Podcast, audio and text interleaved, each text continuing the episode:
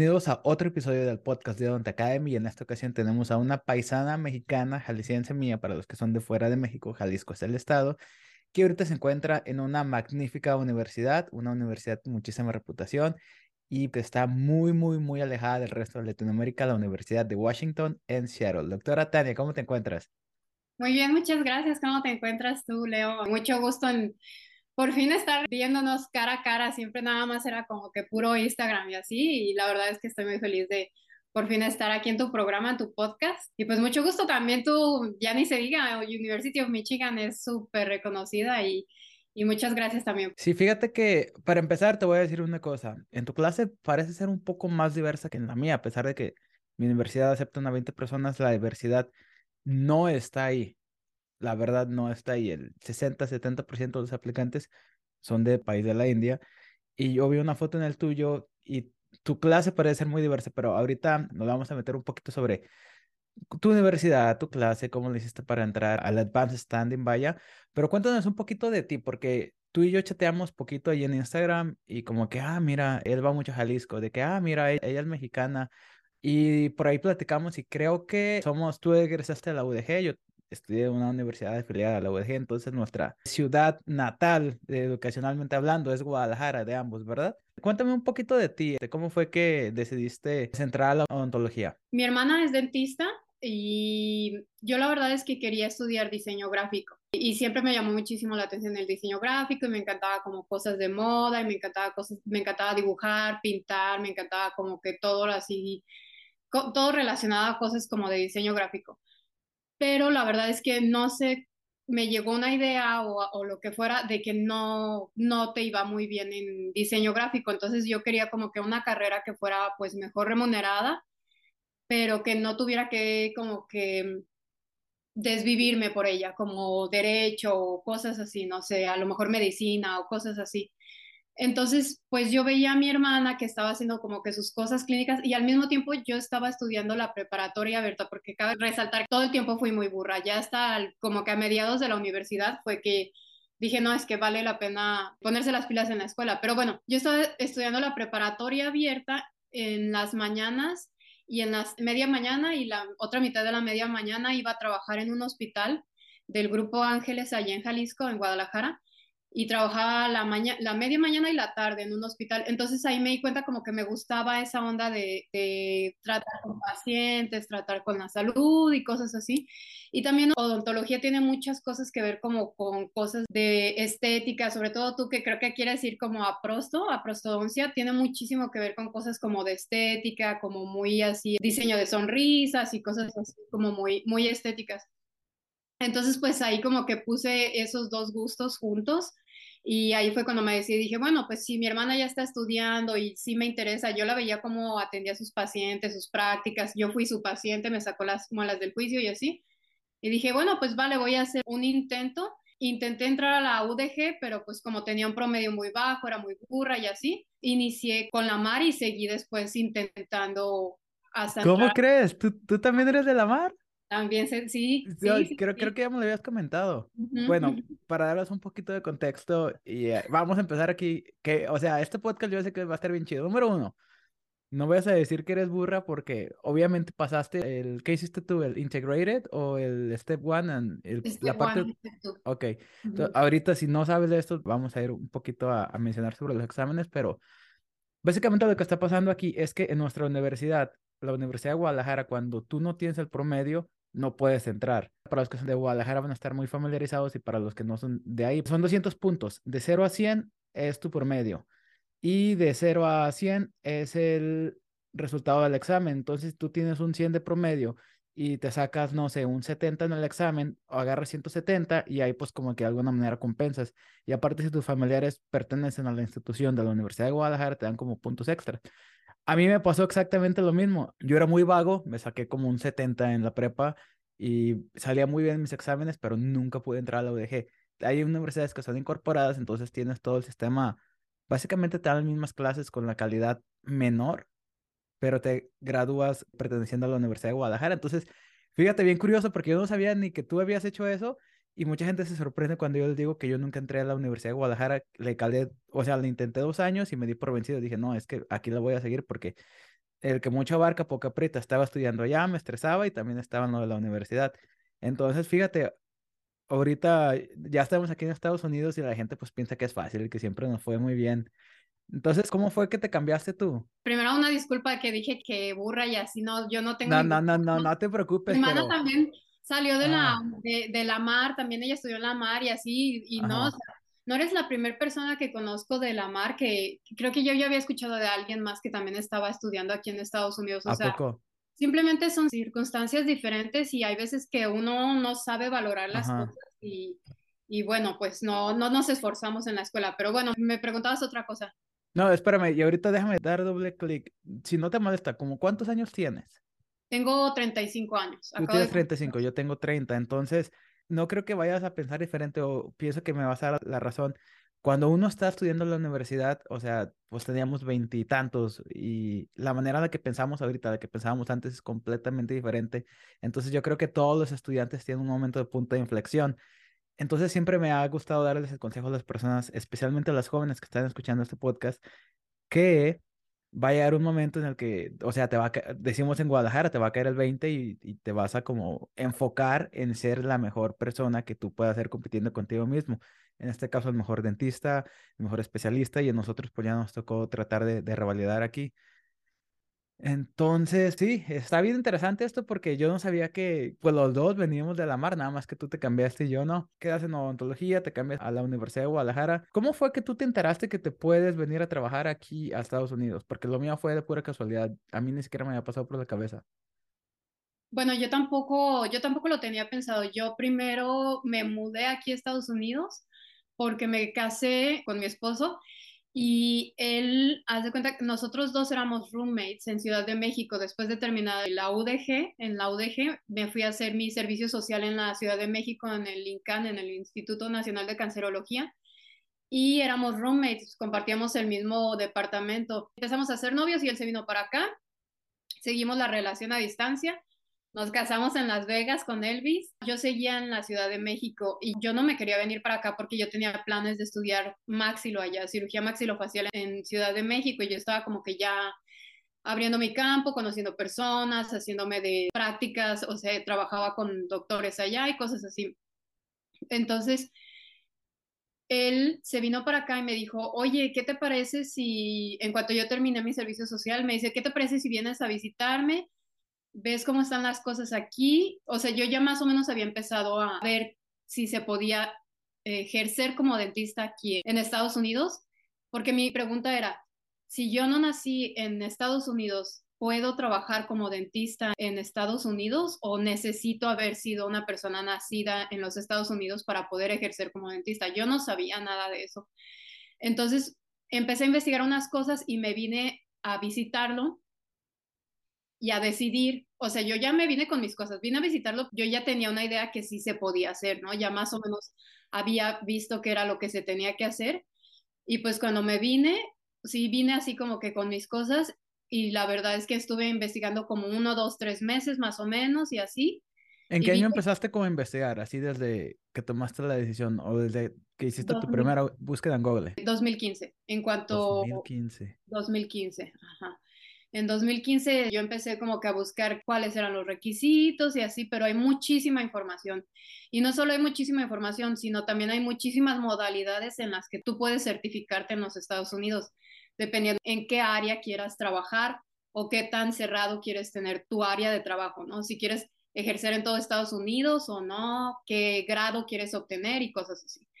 Pero bueno, entonces ahí yo empecé a investigar y era muy difícil porque no hablaba inglés, no sabía nada, estaba yo súper frustrada de que me quería regresar a México, seguir con mis planes y así. Pero pues poco a poco fui como que viendo cuál era el camino que era el que yo quería seguir. En 2015 fue pues que ahí yo dije, ah, ok, esto es lo que tengo que hacer para ejercer y sí, sí puedo ejercer como dentista. O sea, está hermoso aquí en Estados Unidos, aquí quiero vivir con mi esposo y pues voy a hacer lo que sea que, se tenga que hacer para ejercer aquí, ¿no? Para quedarme aquí a vivir vale la pena mucho y pues sí le dije, hay que quedarnos aquí a vivir en Estados Unidos y no hay que regresar a México, vamos a hacer entre los dos lo que sea que cueste para quedarnos aquí. Y pues así empezó todo. No sé, como que te estoy escuchando y me haces recordar todo lo difícil que fue, porque de repente se te olvida, se te olvida el proceso. Pues es lo bonito y lo malo de cuando va pasando el tiempo y las cosas se van quedando atrás, que de repente se te olvidan, pero es bonito recordar. Fueron muchas similitudes porque tú llegaste, yo llegué en el 2016, yo tampoco sabía inglés y pues nos tomó un montón de tiempo. Entonces hay personas que piensan que, oye, a mí me dijeron que nada más llevando mis transcripciones se puede obtener la licencia y eso definitivamente no. A ella le va a tomar desde tú eres la clase del 2024, ¿verdad? Ajá. Entonces ella se va a graduar en el 2024, empezó en el 2015, son nueve años de proceso, desde el día que te metes a hacer la primera búsqueda de Google, estudiar inglés, estudiar para los exámenes, ser aceptado, entrevistas, etcétera. Entonces es un proceso extremadamente largo y no me lo vas a negar, vale la pena, ¿verdad? 100%, 100%. 100%, mil por ciento. Mil por ciento, si tendría que volverlo a hacer todas las veces que fueran, lo volvería a hacer. Por todo vale la pena, sí, mucho. Y bueno, a lo mejor tampoco aquí no se presta como para decir, oigan muchachos, ustedes están siendo un poquito malinchistas o no se olviden de sus México o qué sangrones, pero es que la realidad es que cada quien tenemos un distinto tipo de práctica y al menos a mí lo que me estuvo gustando de estar aquí es que aquí no te limitas tanto por recursos y aparte en México a mí me dolía, siempre yo hice mi servicio social en un centro de salud y a mí siempre como que me partía el corazón hacer odontología, se llama patch dentistry, como que no estás poniendo un parche en curita. Y no tenía los recursos, eh, estaba haciendo extracciones, estaba tecanos sin radiografías, entonces yo a ese punto de mi vida a mí ya no me gustaba la odontología y yo estaba pensando en una segunda carrera. Cuando redescubrí la odontología aquí en este país fue cuando me volví a enamorar. No, no sé a ti cómo te haya pasado. Entonces, es una posibilidad, no es difícil venirse para acá, pero pues véanos, ella, ni ella ni yo pudimos quedar en la universidad y estamos en dos universidades con muy buena reputación. Entonces, para todas aquellas personas que nos están escuchando ahorita, eh, ellos ya saben mi versión, quiero que sepan cuál fue tu proceso, porque ya saben que sí, no fue nada rápido, pero cuéntanos, o sea, ¿cómo fue tu proceso de, de aprender inglés, estudiar para los exámenes? ¿Cómo fue que decidiste aplicar? ¿Qué estuviste haciendo para mejorar tu currículum, vaya? Yo me decidí empezar primero por el inglés porque aunque yo siempre estuve en clases de inglés básicas en México, pues eran cosas extremadamente básicas y tampoco nunca me interesó aprender inglés porque nunca pensé que lo fuera a necesitar en mi vida. Yo ni siquiera, o sea, venir a Estados Unidos yo nunca había venido en mi vida, no tenía pensado jamás venir ni nada, entonces yo no, no tenía nada pensado prepararme a este punto en el que estoy ahorita, ¿no? Yo nunca me preparé a este punto que estoy ahorita hasta que todo se presentó. Pero bueno, entonces inicié con el inglés y yo estudié durante dos años inglés y me metí a clases Central College, de Seattle Central College, uno de los community college que hay, en, supongo, en todos Estados Unidos. Hay un centro que se llama Casa Latina, que es para migrantes latinoamericanos. Ofrecen clases muy básicas en las que te enseñan cómo se dice trapeador, cómo se dice pala, cómo se, o sea, cosas así muy básicas. Yo me metí a todas las clases que pude, sí, todo, todo, grupos de conversación en la biblioteca central y cosas así. Y estuve durante dos años de lleno en el inglés antes de iniciar a estudiar para los National Boards. Ya más o menos como al año y medio empecé a estudiar para el primer National Board, entonces iba presentando exámenes del TOEFL, o sea, como para irme probando a ver qué tan buen nivel de inglés tenía. Entonces, como ya iba mejorando en inglés, se me hacía más fácil estudiar cada vez para los National Boards. Aunque son palabras técnicas, de todas formas, o sea, hay muchas cosas que tienes que estarte deteniendo a traducir y te toma más tiempo estar estudiando para los exámenes. Estos exámenes, los National Boards, a lo mejor, pues claro que tú ya se los has de haber contado, pero son los exámenes de titulación que en Estados Unidos les piden a todos los dentistas para tener su título de dentistas. Entonces, no solo nosotros los hacemos, también los dentistas nacionales los hacen. Y antes solía estar dividido en dos partes, el primero que es el Step 1 y el segundo que es Step 2. Y duran aproximadamente 14 horas cada uno, algo así.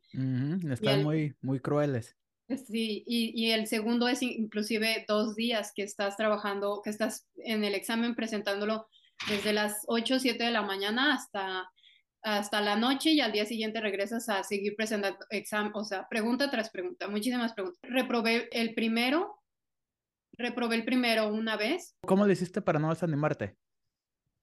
Pues no tenía de otra, ya tenía alrededor de tres años viviendo en Estados Unidos sin, sin tener nada. y yo veía como buscaba así como que alguna forma como de sacar dinero para estar como que juntando mi, mi, material para estudiar, comprar libros, pagar los exámenes que también son muy caros cada vez que los presentas, no me acuerdo cuánto cuestan, a lo mejor cerca de mil dólares cada vez que lo presentas, pagar clases de inglés y cosas así. Entonces ya estaba como que exponiendo demasiado esfuerzo y dije, es que tengo que pasarlo, ¿no? Y dije, pues ya ni modo, o sea, es como, estoy en este punto en el que ya como que no me puedo regresar, no, no me puedo rendir, ¿no? Ya estoy aquí y no voy a regresar con la cola entre las patas a mi casa, habiendo perdido tanto tiempo y así dije, no, o sea, no me puedo rendir, pues tengo que hasta que lo pasen. Creo que, creo que aparte te daban como un, este, un aproximado de cuánto te hacía falta y no me había quedado tan lejos para pasar el primer examen. Entonces dije, bueno, voy a hacer como que una lista de cosas que pienso que fueron en las que fallé y las preguntas que me acuerdo que sí venían y repasarlas y memorizármelas así como con palabras claves. Esta es la palabra clave de la pregunta, esta es la palabra clave de la respuesta, ¿no? Entonces em, empecé como que a memorizar ya cosas muy específicas. Y bueno, pues ya pasé el primero y tardé otro, cerca de otro año más o menos para el segundo, un año, año y medio, algo así, para pasar el segundo. En ese tiempo igual yo seguía estudiando inglés, yo seguía eh, pues viendo cómo sacar dinero y cosas así. O sea, tenía todo mi tiempo enfocado y mi energía enfocada a revalidar, a entrar al programa de la Universidad de Washington. Era lo único que quería y... ¿Y tú ya sabías que iba a ser la de Washington? Sí, porque como mi esposo pues vive aquí, o sea, mi, mi esposo tiene su trabajo aquí y aquí vivíamos, entonces yo dije, pues no quiero otra universidad aquí. Si nos mudamos a otra ciudad vamos a tener que pagar renta, vamos a tener que pagar la mudanza. Yo no sé si mi esposo pueda trabajar allá o conseguir un nuevo trabajo. Aquí teníamos todo estable y entonces no, no quería otra universidad más que la Universidad de Washington. Bueno, y entonces termino, paso mi segundo examen y ya lo que venía, yo pensé, dije, bueno, ya es muy fácil. Alguna vez en Student Doctor Network leí que con que pasaras esos exámenes ya lo demás era muy fácil, ¿no? Entonces yo me confié y dije, ah, pues voy a empezar a aplicar, ¿no? Yo ya había pasado unos exámenes de TOEFL con un puntaje menor a 80 o algo así. Y el mínimo era, no sé si 90 en el TOEFL IBT, el score que te pedían. Yo no tenía TOEFL, yo no tenía muchas cosas. Terminé los exámenes, apliqué sin tener todos los requisitos de CAPIT para, solo para ver cómo era, apliqué a Boston University y nada más.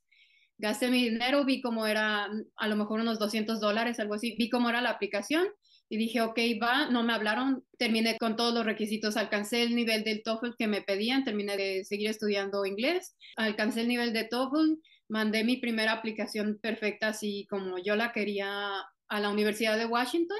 Me mandaron una invitación para la entrevista. Tuve mi entrevista, me preparé muchísimo para mi entrevista, grabándome y así repitiendo las preguntas que leí dos libros de cosas básicas de las entrevistas del... Del Multiple Mini Interview. Te voy a dar, abrir un paréntesis ahí. El, Usualmente aquí para cuando aplicas a las universidades se trata mucho sobre la personalidad la persona y sobre pues cómo te desenvuelves y la entrevista es algo bien importante. Puede ser el mejor aplicante, pero si eres sangrón o no sé cómo no no te sabes expresar, pues también eso eso no no no les va a ayudar.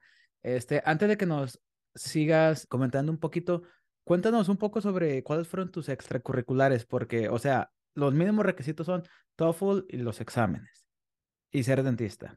Tú ya cumplías esos requisitos y después de esos tres, pues todos están, el 100% de los que aplican tienen eso. ¿Tú qué otros extracurriculares tuviste para tú haber o tú creíste que te ayudaron en, en obtener una entrevista? Bueno, lo primero yo creo que lo más básico y más como que todo el mundo podemos hacer era ir a ir a conferencias. Desde que estaba en México me gustaba mucho ir a conferencias, entonces yo tenía un CE course. Eh, ¿Es educación continua? Educación continua tenía muchos, muchos puntos o muchas, muchas horas de educación continua. Y después de que me vine para, ya cuando me vine para acá también tuve muchas porque era mi forma de seguir en contacto con la odontología, era como, como la única forma en la que tenía clases, entonces pues yo también igual quería así como que tomar muchas clases de educación continua. También iba a conferencias de Maxilo porque estaba muy interesada en Maxilo en la Universidad de Washington y me acerqué a los profesores de ahí, a los directores de la Universidad de Washington. Ellos me dieron cartas de recomendación, entonces ahí ya tenía así como que algo cercano a ellos. Y siempre estuve haciendo voluntariado, aparte de estar estudiando, hubo tiempos que iba una vez a la semana, hubo tiempos que iba una vez al mes, dependiendo de qué tan cargado tenía mis estudios, en organizaciones que llevan servicios dentales gratis a comunidades marginales como embajadas o cosas como casas para inmigrantes o casas para gente que vive en la calle, casas de adultos mayores o cosas así, llevan servicios dentales gratuitos. Entonces, ellos necesitan mucho de personas que vayan a ayudar. Voluntariaba como asistente dental. Entonces, dentro de ellos mismos tenían un programa también, un programa internacional y yo quise ser parte de uno de ellos y fui con ellos a Cambodia. Estuvo muy padre en un hospital dental para los niños en Siem Reap, Cambodia. Y estuvo muy, muy padre. Estuve una, una semana trabajando allá como dentista. Como dentista, órale. Como dentista, porque pues eh, ahí ellos, o sea, ellos admiten todos los dentistas internacionales. Entonces estuvo muy, muy interesante, impresionante para mí porque hay mucha como trato de niños ahí y este, me tocaron muchos niños con VIH y cosas así, con situaciones de salud muy, también muy pobres y muy escasas y así. Fue muy retroalimentadora esa situación y la verdad me gustó mucho y también siento que fue una de las cosas que hizo crecer mi currículum y mi aplicación. No recuerdo la verdad qué más cosas hice, pero sí, sí hubo ciertas cosas que hicieron que incrementara un poquito más un mejor perfil como candidato. Pues imagínate teniendo cartas de recomendación de eh, profesores de la universidad, pues obviamente las personas o el team de selección de aplicantes, pues ellos ya conocían los nombres. Y esto, para los que nos están escuchando, esto es algo bien interesante porque pues ella puso el tiempo, ella puso la dedicación y no es algo como de que nada más fue y estaba esperando a que alguien le dijera, oye, ¿qué puse una carta de recomendación? Pues tú te pusiste las pilas y mm, tuviste que trabajar mucho para llegar a ese punto donde hubo la confianza para pedir las cartas. Inclusive a, mí me han llegado a pedir cartas de recomendación como de, oye, ni siquiera te conozco. Y número dos, ni siquiera soy un dentista aquí. No es la manera adecuada de hacerlo. Entonces, cuéntanos un poquito sobre tu entrevista, porque tú te entrevistaste todavía en tiempos de COVID, ¿no es así? Sí, pero sabes que me acabo de acordar de otras cosas que también son muy importantes si alguien quiere tener esos puntos como en su currículum. Es la parte de investigación. Yo publiqué dos artículos en México en la revista nacional de cirugía maxilofacial en México, la, eh, pues como la revista, como la, el Colegio Oficial de Cirugía Maxilofacial Mexicano. Presenté tres carteles en el Congreso Nacional de Cirugía Maxilofacial que también tenía como el resumen de los carteles y eso te ayuda mucho. También tenía experiencia en, en, el servicio social, en el INCAN también, pero me dividía un día, a veces iba al laboratorio de microbiología en Universidad Nacional Autónoma de México y también tenía como que currículum y experiencia más de investigación y estuve trabajando con otros doctores que les gustaba la investigación y tenía como que las cartas de recomendación y aparte documentos de que tenía algo más de experiencia en esa área. Entonces, también es muy importante la investigación. Si ustedes tienen la oportunidad de hacerlo o, tienen este, los papeles, siempre es muy importante presentarlos porque incrementa mucho tu perfil como candidato para aplicar a estos programas. Entonces, perdón, me decías de otra cosa que habías preguntado. Cuéntanos un poquito sobre cómo fue tu entrevista, porque tú te entrevistaste en tiempos de COVID, ¿no? Sí, bueno, la verdad es que siento que fue una ventaja. A mí me hubiera gustado más presentarme en persona, pero me dio mucho la oportunidad para poner mi setup aquí, como que mi burbuja de confianza y así, que estaba yo sola aquí, realmente nada más estaba hablando con una computadora, no estaba hablando con una persona imponente que me estaba interrogando. Entonces, como fue tiempos de COVID, la entrevista fue en Zoom. No fue fácil, obviamente no fue nada fácil, pero siento que ese pequeño punto a favor me ayudó también a como que tener un poco más de confianza y así. Aunque apliqué a otras dos universidades que no me llamaron, no me invitaron a, a una entrevista, como era tiempo de COVID, eh, las entrevistas hubieran sido también en Zoom y no hubiera tenido yo que gastar en volar a la ciudad, pagar mi hospedaje. No, no, creo que tienes que pagar la entrevista o algo así. Me guardé unos, a lo mejor unos mil dólares o algo así que me hubiera tenido que gastar en ir a entrevista presencial. Entendido. Bueno, aquí afortunadamente quedaste en la universidad que querías. Hay mucha gente que ni siquiera tiene el lujo de poder decidir dónde quedar o aplican a mil programas y quedan en el programa en una ubicación no tan buena o de no buen prestigio o, a lo mejor cara, como por ejemplo yo también apliqué en dos ciclos y me pusieron en lista de espera en Rutgers. Y si alguien de aquí está estudiando ahí o va a estudiar o es opción número uno, pues está muy bien, pero yo a veces pienso y digo, qué bueno que no me aceptaron, porque si no, jamás hubiera quedado en Michigan. Y yo fui a la ciudad donde está ah, la Universidad Rutgers, que es en Newark, New Jersey. No, la ciudad está bien fea, bien sucia, la gente no me gustó, la universidad no me llamó la atención. Entonces digo, ok, a lo mejor fue un año, pero en mi nivel de felicidad y de conocer gente está aquí arriba. Entonces, a lo mejor esas son bendiciones. Cuéntanos un poquito más sobre tu programa. ¿Cuántos meses son? Porque ahorita eras una estudiante de tercer año, ¿verdad? Eh, y cuéntanos más o menos cómo tu clase, que son los internacionales, se integran con los estudiantes convencionales, por así decirlo, los americanos, los que hacen el recorrido normal. Bueno, mi clase, el tamaño de mi clase son, oficialmente son ocho asientos, ocho lugares que asignan a estudiantes internacionales que hayan estudiado odontología en, sus países y, que quieran revalidar. Entonces les dan ocho lugares, pero puede incrementar si uno de los nacionales se retira de la carrera, deja un lugar y entonces puede incrementar. Ahorita mi clase somos diez ellos están planeando incrementar más la clase de, los internacionales y me parece que quieren hacerla 20 y no tienen lugar en los laboratorios.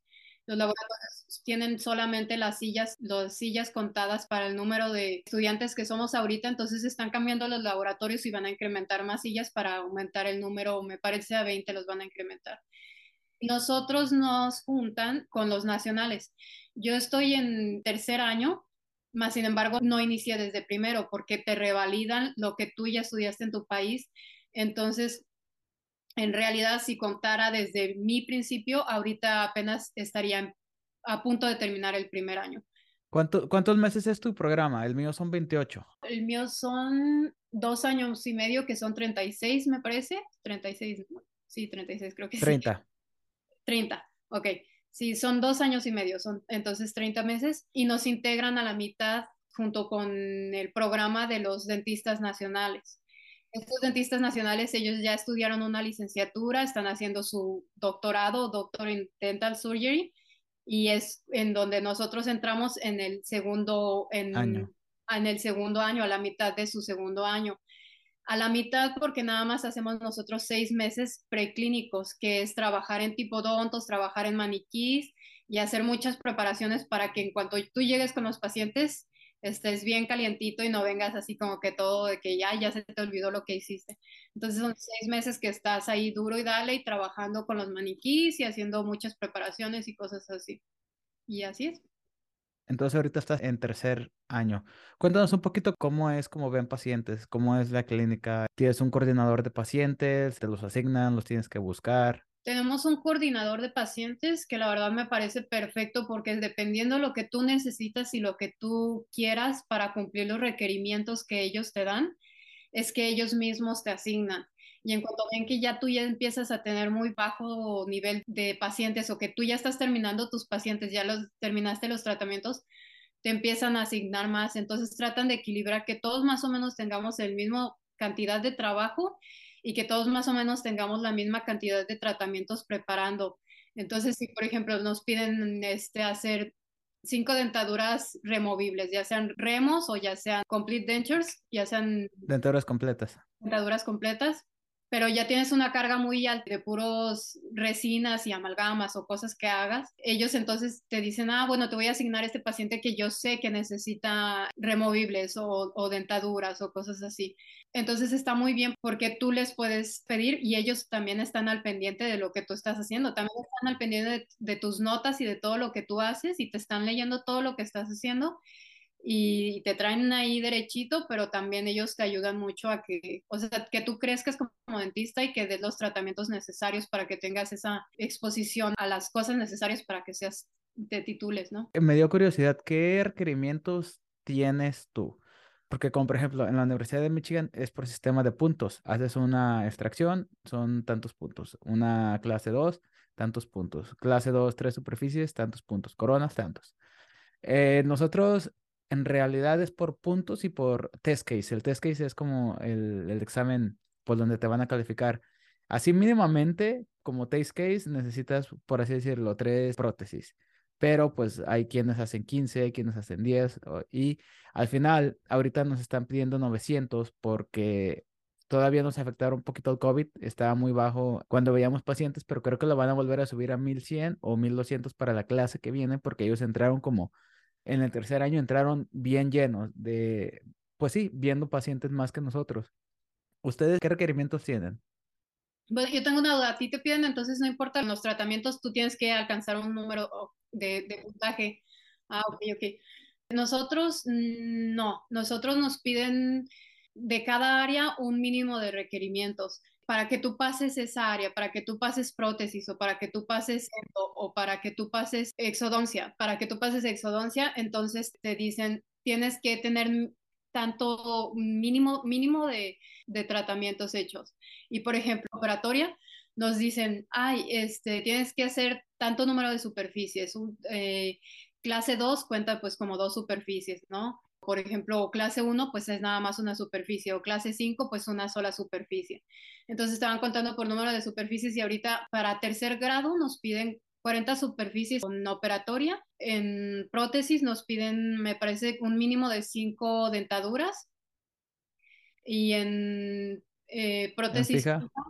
en fija? no me acuerdo, la verdad, ahorita cuántos, cuántos nos piden, pero sí tiene que ser así como no me acuerdo la verdad, ahorita no, me, no me acuerdo cuánto a lo mejor unas 10 coronas o algo así, contando puentes, como tres, a lo mejor te lo cuentan como tres, tres unidades o algo así, y también contando onlays y, y cosas así, también te las van contando. Si por ejemplo haces una reparación en una dentadura, eso está muy padre también porque no solo te enfocas tú a hacer como la odontología convencional, sino que también te estimulan a que tú hagas que le repares al paciente la dentadura o que hagas un trabajito a lo mejor, por ejemplo, en endodoncia, que a lo mejor hagas nada más un pulpotomía y, y que tú digas así como, no, no, es que si yo no obturo este paciente no me va a contar, no, también la pulpectomía o pulpotomía que estás haciendo también te va a contar, a lo mejor como menos, pero también te va a contar y, y está, está muy padre. Igual la reparación de la prótesis o, por ejemplo, acá nos enseñan a hacer carillas y también te cuentan las carillas, no sé cómo te las cuenten, la verdad, no, no he sabido, sé que unos compañeros ya han hecho carillas, carillas dentales de resinas y se las están contando también para operatorio, entonces está muy padre. También eso es una ventaja porque puedes como que, si tú quieres como que agarrar más experiencia, por ejemplo, en, en un área. En un área, en implantes, en operatoria, quieres hacer más trabajos estéticos, tú puedes llegar y decirle a tu coordinador de pacientes y decirle, oye, quiero que me des más, más pacientes de esto, o estoy buscando pacientes de esto, y ellos te dan los pacientes y entonces pues tú ya tienes más experiencia en esa área y está, está muy bien.